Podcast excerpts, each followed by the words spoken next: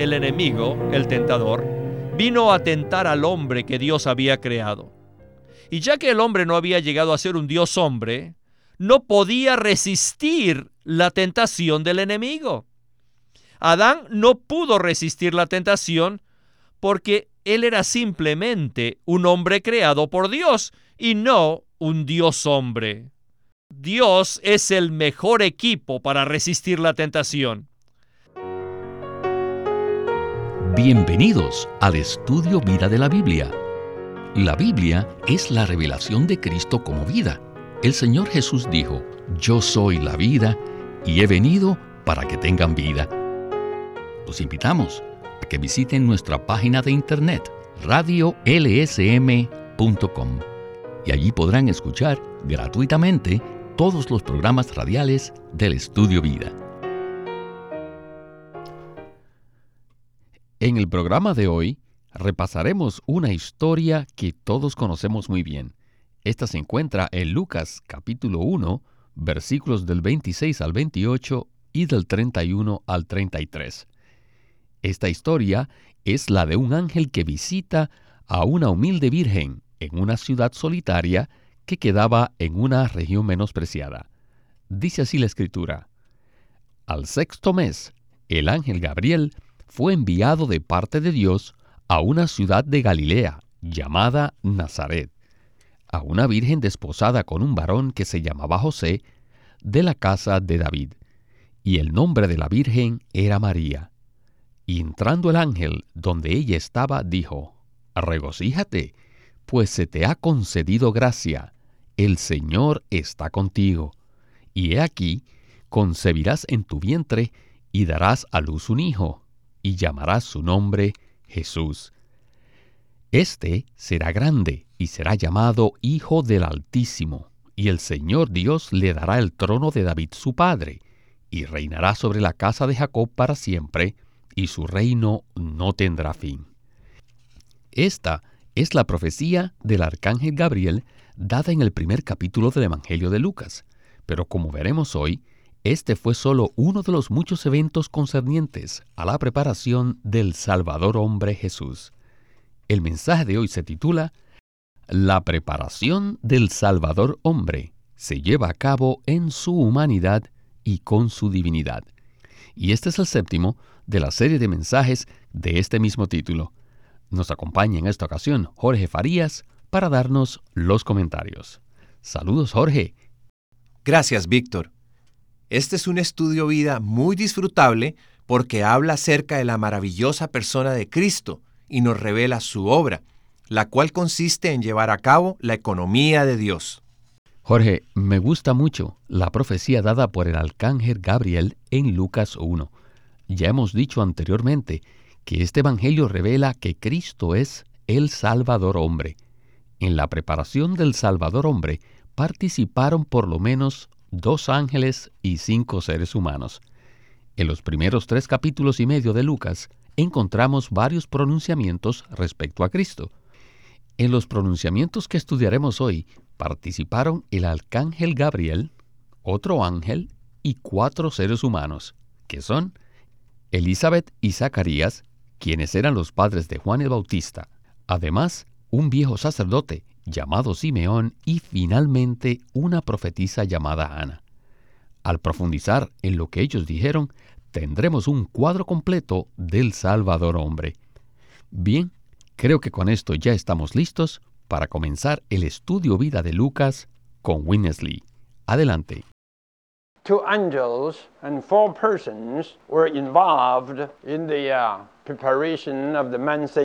En estos primeros tres capítulos y medio, dos ángeles y varios seres humanos participaron en la preparación del Salvador hombre.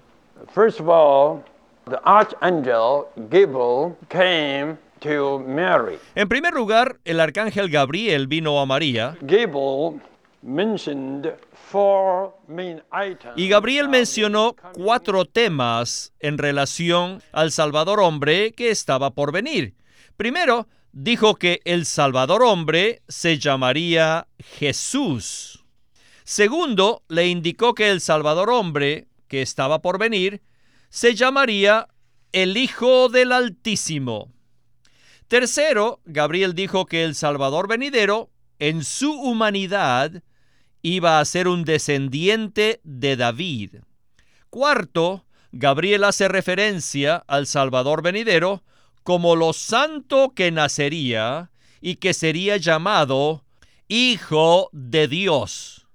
Por lo tanto, según las palabras de Gabriel, el Salvador hombre es Jesús, el Hijo del Altísimo, un descendiente de David y lo santo.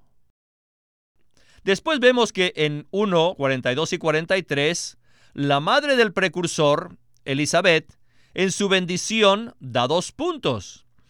En estos versículos, Elizabeth dice, bendita tú entre las mujeres y bendito el fruto de tu vientre. ¿Por qué se me concede esto a mí? Que la madre de mi Señor venga a mí. Aquí Elizabeth habla del Salvador hombre como fruto del vientre de María y como Señor. El fruto se refiere a su humanidad y Señor se refiere a su deidad. Después, en la profecía de Zacarías, el padre de Juan el Bautista, tenemos dos puntos más que están relacionados con el Salvador hombre. Zacarías habla de él como cuerno de salvación en la casa de David, que se refiere a su humanidad y también profetizó de él como el sol naciente desde lo alto, que nos ha de visitar, refiriéndose a su divinidad. Después en el capítulo 2, versículo 11, tenemos la declaración del ángel respecto al nacimiento del Salvador hombre, diciendo, porque os ha nacido hoy en la ciudad de David un Salvador, que es Cristo el Señor. En la declaración del ángel se menciona que el Salvador hombre es, número uno, el Salvador. Número dos, que es el Cristo. Y número tres, que es el Señor. Luego, en la adoración que Simeón le ofrece, se revelan más aspectos del Salvador hombre. Revelan que Jesús es, número uno, la consolación de Israel. Número dos, la salvación de Dios para con todos los pueblos. Número 3, una luz para los gentiles. Número 4, la gloria de Israel. Número 5, una prueba para Israel. Y número 6, una señal que será contradicha.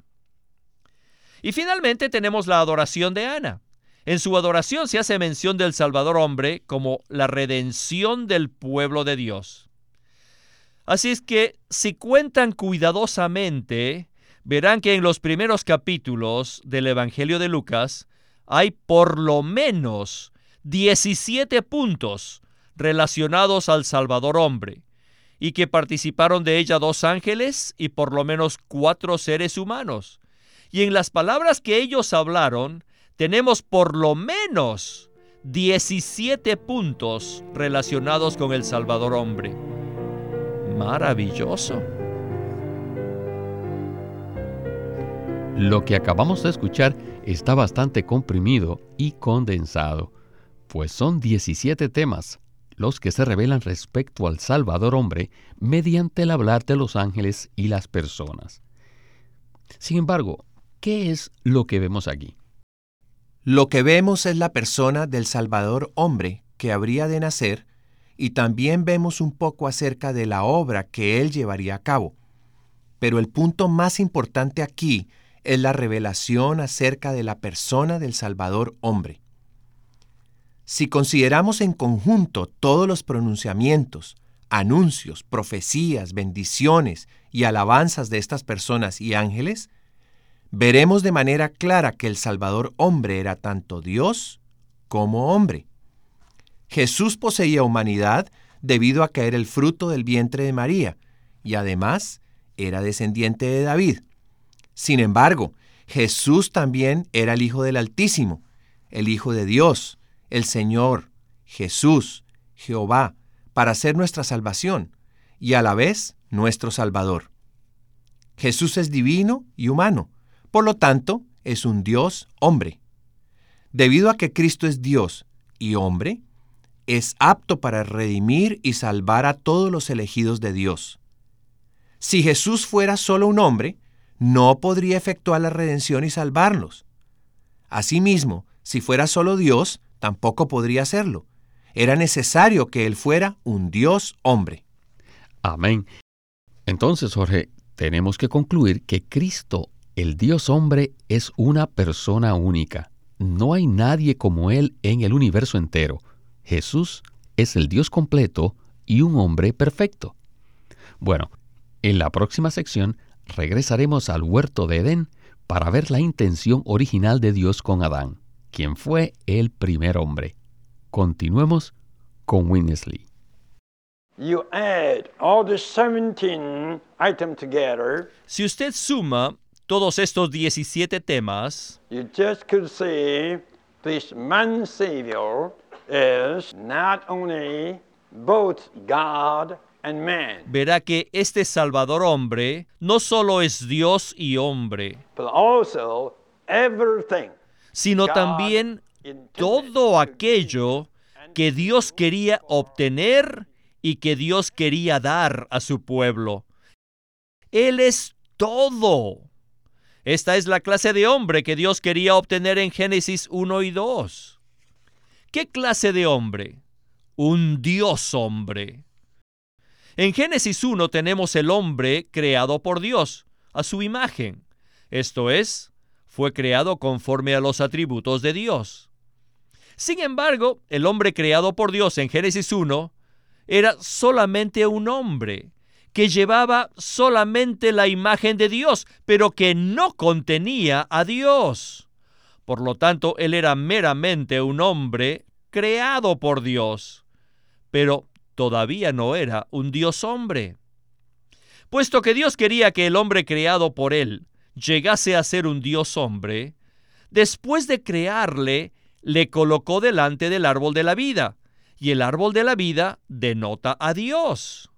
Dios tenía la intención de que el hombre creado por él recibiera el árbol de la vida, y así él llegase a ser un Dios hombre. Sin embargo, el hombre creado fracasó, pues no recibió ni tomó del árbol, y permaneció simplemente como un hombre creado por Dios. Entonces el enemigo, el tentador, vino a tentar al hombre que Dios había creado. Y ya que el hombre no había llegado a ser un Dios hombre, no podía resistir la tentación del enemigo. Adán no pudo resistir la tentación porque él era simplemente un hombre creado por Dios y no un Dios hombre. Dios es el mejor equipo para resistir la tentación. Todos necesitamos estar equipados con el Dios triuno. Cuando nos equipamos con el Dios triuno, comiendo del árbol de la vida, llegamos a ser Dios hombres. Esta sección que acabamos de escuchar nos presenta una excelente comparación entre el primer hombre Adán y el segundo hombre Cristo.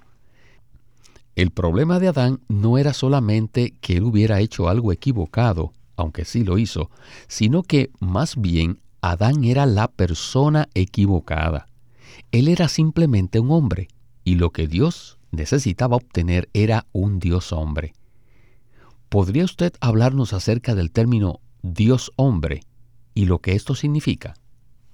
Cuando Dios creó a Adán, su intención no era que Adán permaneciera como un hombre creado, perfecto y sin pecado. Ciertamente, cuando Adán fue creado, él era perfecto y sin pecado, pero eso no era lo que Dios deseaba. Después que creó a Adán, Dios lo puso en el huerto de Edén frente al árbol de la vida para que, al comer de este árbol, Adán pudiera ingerir y recibir la vida y naturaleza de Dios. De esta manera, Adán tendría algo adicional a la vida y a la naturaleza humana, y así llegaría a ser un Dios hombre. ¿No les parece que esto es algo impresionante? Debido a que Adán no poseía la vida y naturaleza de Dios, cuando Satanás vino para tentarlo, no fue capaz de resistir y por eso cayó. ¿Qué nos muestra esto? Nos muestra que incluso si fuéramos perfectos y sin pecado, nunca podremos derrotar al enemigo de Dios mientras seamos meramente humanos. Lo que Dios desea es que nosotros seamos Dios hombres. ¿Y cómo podemos ser Dios hombres? Al ser equipados con el Dios triuno. ¿Y cómo nos equipamos? Al comer del árbol de la vida. No debemos cometer el mismo error de Adán, quien no tomó del árbol de la vida. Él permaneció como un hombre creado, bueno y sin pecado, pero por ese motivo no fue capaz de derrotar al enemigo de Dios. De hecho, Adán fue derrotado y capturado por el enemigo de Dios. Este es un cuadro tremendo que nos muestra que ahora que Cristo ha muerto en la cruz para efectuar la redención, ha sido abierto el camino para participar del árbol de la vida. No debemos esperar más ni demorarnos, sino que debemos comer diariamente del árbol de la vida para ser Dios hombres y cumplir el propósito de Dios. Jorge, usted mencionó que en el huerto de Edén, a pesar de que Adán era perfecto y sin pecado, no pudo vencer a Satanás. Más bien, Satanás derrotó a Adán. Todos hemos experimentado esto muchas veces en nuestras vidas, pero hubo un hombre al cual Satanás no pudo vencer, el Dios hombre Jesucristo. Y este será el enfoque de nuestro último segmento con Winnesley. Adelante.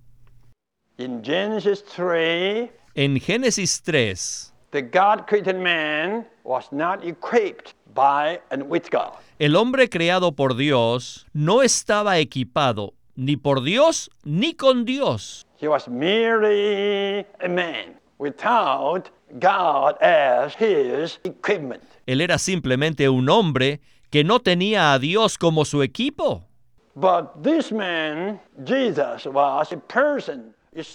En contraste con Adán, el Señor Jesús era una persona que esencialmente estaba saturado con Dios y económicamente estaba ungido con Dios. ¿Qué clase de persona? Interiormente estaba lleno de Dios y exteriormente estaba recubierto, vestido con Dios. ¡Qué maravilloso! Por ser tal persona, él estaba completamente listo y equipado para pelear contra el enemigo de Dios y podía derrotarle. En vez de esperar que el enemigo viniera a él, el Señor Jesús, guiado por el Espíritu, fue al lugar donde estaba el enemigo. Con Adán, el enemigo vino al huerto para atacar a Adán, pero con Jesús, él fue al desierto a atacar al enemigo.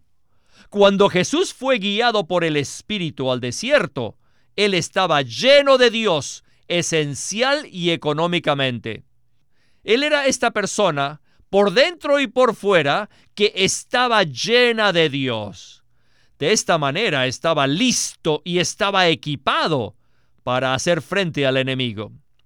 Y así fue al desierto como un guerrero, a hacerle frente al enemigo y a derrotar a Satanás.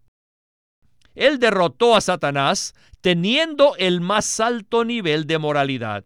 Y entonces él ganó la victoria, y esta victoria fue la que le capacitó para llevar a cabo el ministerio que Dios le había dado. Por esta razón, en Lucas 4:14, empezó a ejercer su ministerio. Por lo tanto, la preparación del Salvador hombre fue completada al ser puesto a prueba. Después de ganar la victoria sobre la tentación del diablo, él estaba completamente preparado y equipado para llevar a cabo el ministerio que Dios le había dado. Pues bien, Jorge, ahora podemos ver claramente cuán importantes son las profecías, los anuncios, las alabanzas, las bendiciones y los pronunciamientos con los cuales abrimos el programa de hoy. Los 17 temas que vimos hoy concernientes al Salvador hombre nos llevan a la conclusión de que Jesús era único, debido a que poseía dos naturalezas, la divina y la humana. En el Dios hombre Jesús estas naturalezas estaban perfectamente mezcladas, entrelazadas y compenetradas. Ahora vemos claramente el contraste que existe entre Adán, un hombre, y Cristo, el Dios hombre. Me gustó mucho el contraste que nos presentó el hermano Lee cuando dijo que Satanás buscó a Adán en el huerto, pero el Salvador hombre, Jesús, fue al desierto a buscar a Satanás. ¿Nos podría usted comentar más acerca de esto? Víctor, el cuadro que vemos en los primeros tres y medio capítulos de Lucas es impresionante. El Señor Jesús fue concebido por el Espíritu Santo, lo cual significa que Él poseía la vida, naturaleza y esencia de Dios interiormente. Jesús estaba lleno, saturado y empapado de Dios internamente. Luego, antes de ir al desierto a derrotar al enemigo, Jesús fue bautizado y el Espíritu vino sobre él exteriormente para ungirlo. Así que interiormente Jesús estaba lleno de Dios y exteriormente estaba vestido con Dios. Él era una persona totalmente llena de Dios y plenamente equipada para enfrentar y derrotar al enemigo de Dios. El Espíritu guió a este Dios hombre a ir al desierto para enfrentarse al enemigo y derrotarlo. Este es un cuadro maravilloso que nos muestra que Cristo, el postrer Adán, era apto para derrotar al enemigo de Dios. Satanás no tiene posibilidad alguna de ganar cabida en este Dios hombre. ¡Qué persona tan maravillosa es Cristo! Cristo ha derrotado al enemigo de Dios y nos ha abierto el camino para que podamos tomarlo a Él como árbol de la vida. Este es un cuadro maravilloso que nos lleva a valorar al Señor Jesús hasta el punto de desear ser llenos de Él para ser iguales a Él y poder cumplir el propósito de Dios. Cristo está plenamente calificado para llevar a cabo el ministerio que Dios le ha dado. Mientras usted hablaba, consideraba que en Apocalipsis, cuando el Señor Jesús regrese de nuevo para derrotar finalmente al enemigo, Él vendrá con un ejército de Dios hombres. Nosotros sabemos que este ejército es la novia preparada para Cristo. Así que lo que vemos en Lucas es realmente el tema que se desarrolla a lo largo de todo el Nuevo Testamento. ¿No es así? Eso es correcto, Víctor. De hecho, en el Evangelio de Lucas vemos que el propósito del Señor Jesús, a través de su ministerio, es hacer de sus creyentes Dios hombres. Esta es la salvación que Dios efectúa, hacer que los creyentes de Cristo sean iguales a Él en vida y naturaleza, mas no en la deidad, es decir, no como objetos de adoración. Finalmente, Jesús ganará un grupo corporativo de Dios hombres y regresará a la tierra para enfrentarse al anticristo, el cual es la corporificación de Satanás, y lo derrotará en Armagedón. Quisiera recalcar un punto que usted acaba de mencionar y que es muy importante. Cuando nosotros decimos que el Señor Jesús nos hará iguales a Él, nos referimos a que nos hará igual a Él en vida y naturaleza, pero no en la deidad. Seremos la duplicación exacta de Dios en vida y naturaleza, pero por supuesto, no seremos omniscientes, ni omnipresentes, ni seremos dignos de ser adorados, ya que el hombre nunca participará de la deidad ni en sus atributos incomunicables. Bueno, Jorge, se nos acabó el tiempo, Así que muchísimas gracias por habernos acompañado. Este ha sido un mensaje que he disfrutado muchísimo.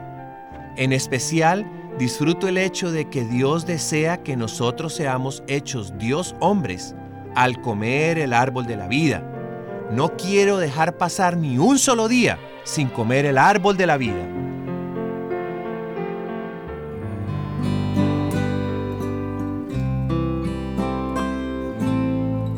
Los Hechos, la Fe y nuestra experiencia. Un nuevo libro de Watchman Nee publicado por Living Stream Ministry. Este es el primer nuevo libro que se publica de Watchman Nee en los últimos 25 años y consiste de una serie de charlas que él dio acerca de estos tres puntos, los hechos, la fe y nuestra experiencia. Los hechos se refieren a todo lo que Dios ha hecho a favor del hombre. Todo lo que ya ha sido realizado son ahora los hechos que existen. Y lo podemos comparar con el dinero en una cuenta del banco. Y la fe es lo que utilizamos para apropiarnos de estos hechos. Por fe aceptamos y reconocemos los hechos como tales. La fe es como gastar el dinero que está en el banco. Y nuestra experiencia es tomar nuestra parte, o sea, disfrutar lo que Dios ha hecho, lo que Dios logró por medio de la fe. Un hermoso tomo de casi 200 páginas sobre estos tres puntos. Los hechos, la fe y nuestra experiencia, un nuevo libro de Watchman Nee. Pídalo en su librería cristiana o puede llamarnos directamente al 1-800-810-1149 para obtenerlo. Los hechos, la fe y nuestra experiencia por Watchman Nee. Living Stream Ministry es una casa publicadora de los libros de Watchman Nee y Witness Lee. Watchman Nee llegó a ser cristiano en la China continental en 1920, a los 17 años de edad, y ese mismo año comenzó a producir sus primeros escritos. En casi 30 años de ministerio se demostró claramente que él era un don especial que el Señor dio a su cuerpo con el fin de adelantar su obra en esta era. En 1952 fue encarcelado por su fe en Cristo y permaneció en la prisión hasta su muerte en 1972. Sus palabras, sus escritos, continúan siendo una rica fuente de revelación y provisión espiritual para el pueblo cristiano de todo el mundo. Los invitamos a que visiten nuestra página de internet radiolsm.com y allí podrán escuchar gratuitamente todos los programas radiales del Estudio Vida. Una vez más, radiolsm.com o llámenos a nuestro teléfono gratuito 1-800-810-1149. 1-800-810-1149.